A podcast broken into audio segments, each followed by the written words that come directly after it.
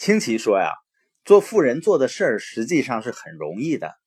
由于科技的进步呢，现在有很多现成的系统，能够帮助我们普通的人去建立自己的企业。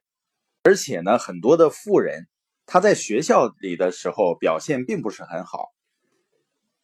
那为什么他们能富有呢？因为致富的方法是很简单的。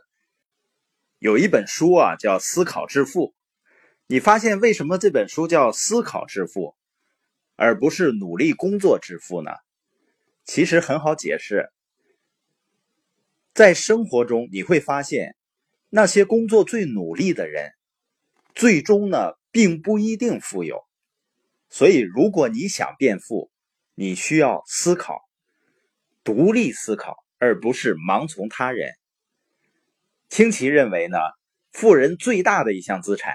就是他们与众不同的思考方式，因为如果你做别人做的事情，你最终只会拥有别人拥有的结果，而对大多数人来说，他们拥有的是常年的辛苦工作和经济压力。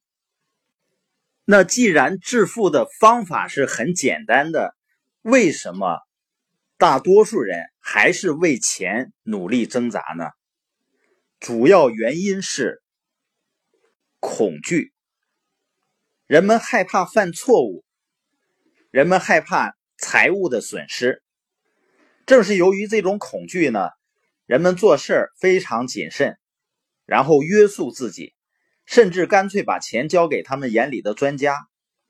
实际上，是人都有情感，而且呢，人们都有着相同的情感，因为我们都能够感受到恐惧呀、生气呀。爱呀，恨呐，失望啊，失落啊，或者快乐啊，幸福啊，我们都能够感受到这些情绪。使人们不同的地方是什么呢？就是我们对待这些情感的方式不同。比如说，对于投资风险，对于创业的风险，我们都会感到恐惧。即使是富人，区别在于呢。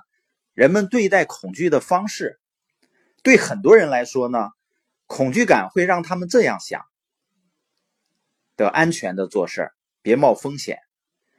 而对于另外一些人呢，尤其是右侧象限的人，对赔钱的恐惧、失败的恐惧，会使他们这样想：要聪明的做事学会驾驭风险。所以说，人们有着相同的情感。但是不同的思想、不同的类型，就会有不同的做法，最终呢产生不同的结果。如果恐惧呢让你成为某个现金流象限的囚徒，你可以看一本书叫《情商》。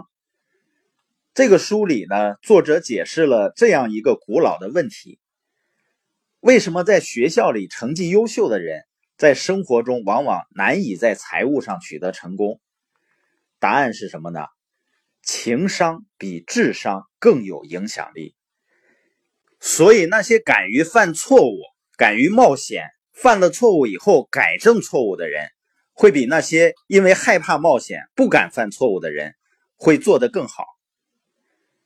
太多的人以优秀的分数毕业，但是在情感上呢？却没有准备好去冒险，而你发没发现，很多的经济专家、经济学家，很多教经济学的老师并不富有。原因是什么呢？学校是一个惩罚犯错误的人的环境。你在学校里如果犯了错误，会不会受批评呢？一定会的。而且很多的老师，他们自己通常是情感上害怕犯错误的人。相反呢，我们要想获得财务自由，我们需要学习如何犯错误和驾驭风险。如果人们好奇一生，担心赔钱，贪心失败，害怕做跟别人不同的事儿，那么对他来说，致富几乎不可能的事情。即使致富的过程非常的简单。